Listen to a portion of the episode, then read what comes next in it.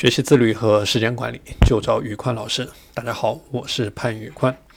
今天和大家分享的内容是：行动才能够把事情做到极致，不行动，光想不做，都是纸上谈兵。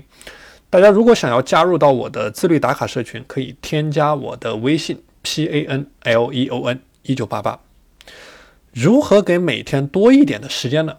学会多任务处理。我们今天就来说一说这个多任务处理和专注力管理之间的关系。一般来说呢，效率管理它分为两种主要的类类型。第一种类型叫做单一的任务管理，第二种类型呢叫做多任务的管理。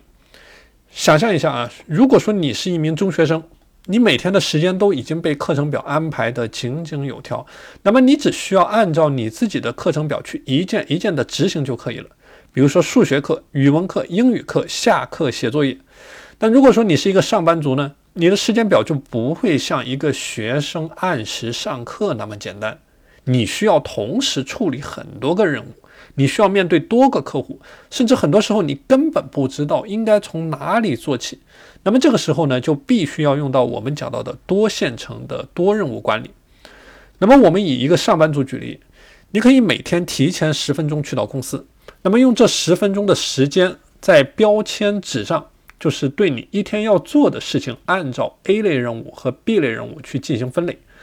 一般来说呢，A 类任务它有三个特点，就是说它的用时长、程序复杂，需要全神贯注的专心去做。B 类任务呢也有三大特点，用时短、程序简单、机械重复，随手都可以处理。面对困难有价值的 A 类任务。那么这个时候就适合采取单一任务管理的方式，就你每天建立起高效的时间方块，比如说早上九点到十一点，然后去集中全部的精力去处理单一的高价值、高难度的任务。这个是面对 A 类任务你应该怎么做？而面对机械重复、不需要动脑的 B 类任务，那么这个时候就适合采取多任务管理的方式，比如说你在工作的时候的一些琐事，你发邮件、催收表格等等这样的事情。我们讲 B 类事件啊，通常它只会占用你的部分感官，就完成这件事，它不需要动用你全部的注意力。比如说去打扫家务，你眼睛看见了脏的东西，你动手将它扫掉就可以了，你不需要过多的在上面进行思考。你的部分感官，比如说你的大脑、听觉，它都是处在一个闲置的状态。这个时候呢，你就可以考虑将它们也使用起来。比如说，在打扫家务的时候呢，你可以去听一些成长类的音频节目，去进行一些思考，将你可以利用的时间用到极致。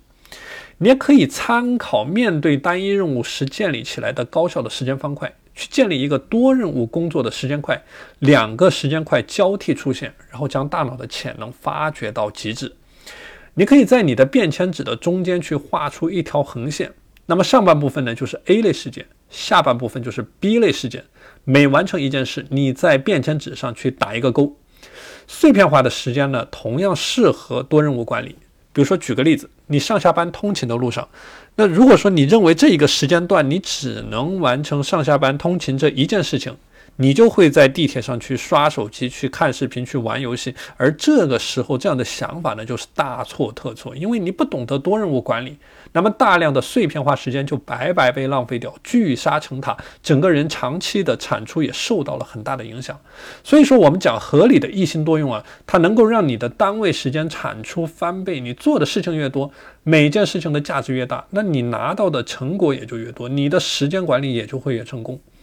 所以不是说每个人天生就会多任务管理，你需要记住，只有行动才能够把事情做到极致。你不行动，光是想不去做，那都是在纸上谈兵。你做的太慢，你不懂得多任务管理，你也不可能成功，因为你做的不够，你的功夫不到位。